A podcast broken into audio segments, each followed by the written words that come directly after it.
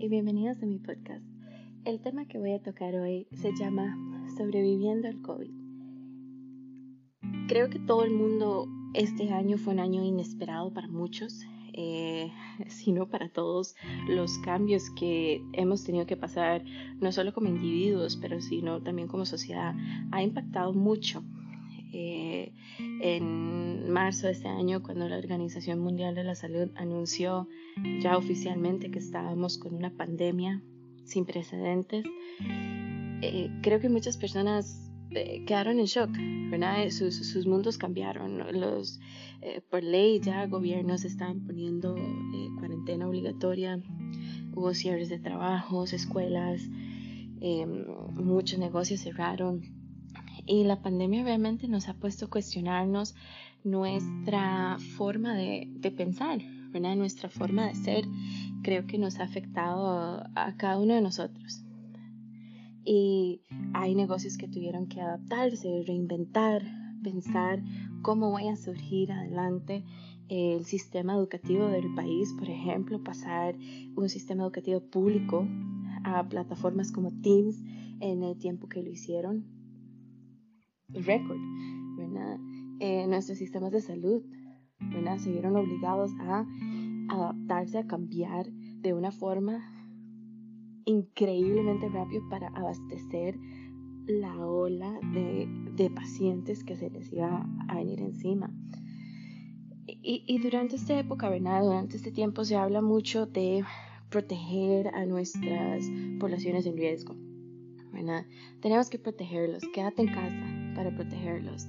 Pero, eh, ¿qué pasa cuando eh, quédate, casa, quédate en casa se vuelve en quédate en casa con tu agresor.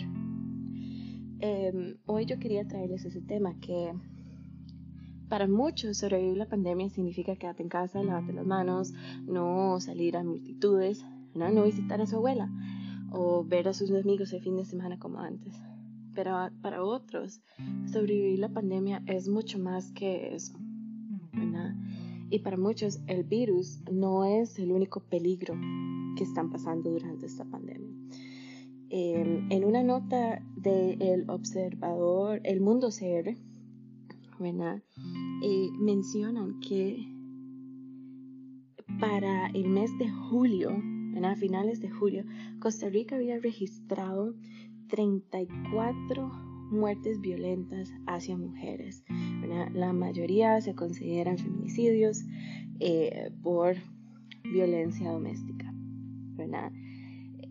Entonces, para personas que viven con su agresor, el hecho de no poder salir de la casa, el hecho de que eh, ya no había escape, ya no había forma de, de alejarse de esa persona, estamos viendo que lamentablemente son mujeres, son niños, son adultos mayores que están también en condición de riesgo eh, por este tema. Y es una población que quizás se ha mencionado, pero nadie realmente la tomó como una población en riesgo.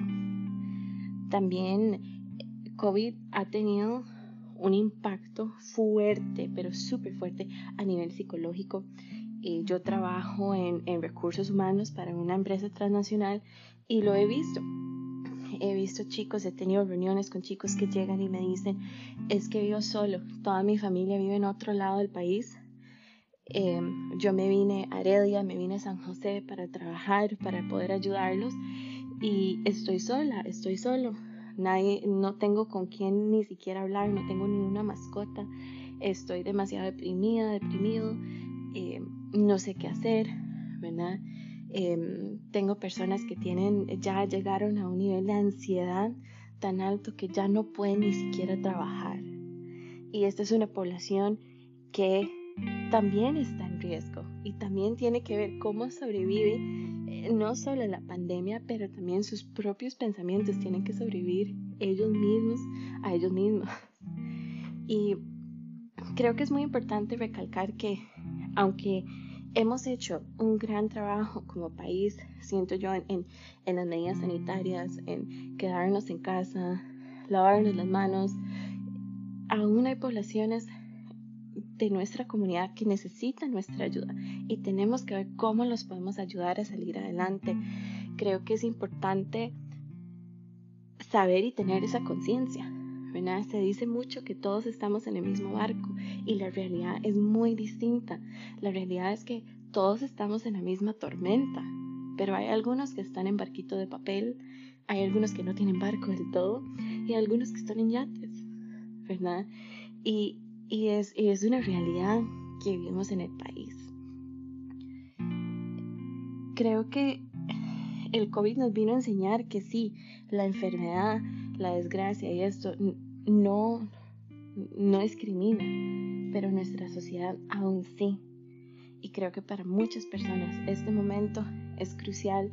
Para los que estamos en una posición de privilegio, tenemos que ayudar, tenemos que crear la conciencia de que hay personas que la están pasando muy mal durante este tiempo y quizás su preocupación ni es, espero que no me dé COVID, es qué voy a comer, es espero que mi pareja no me pegue, no me mate, espero que em, pueda ver mis chiquitos el siguiente día. Para otras personas, sobrevivir significa levantarse de la cama y vivir otro día con sus pensamientos, con ellos mismos. Y creo que ese va a ser uno de los retos más grandes post pandemia. El impacto psicológico y las secuelas psicológicas que va a dejar esta pandemia para muchos. Muchísimas gracias por acompañarme hoy y espero que les haya gustado el tema.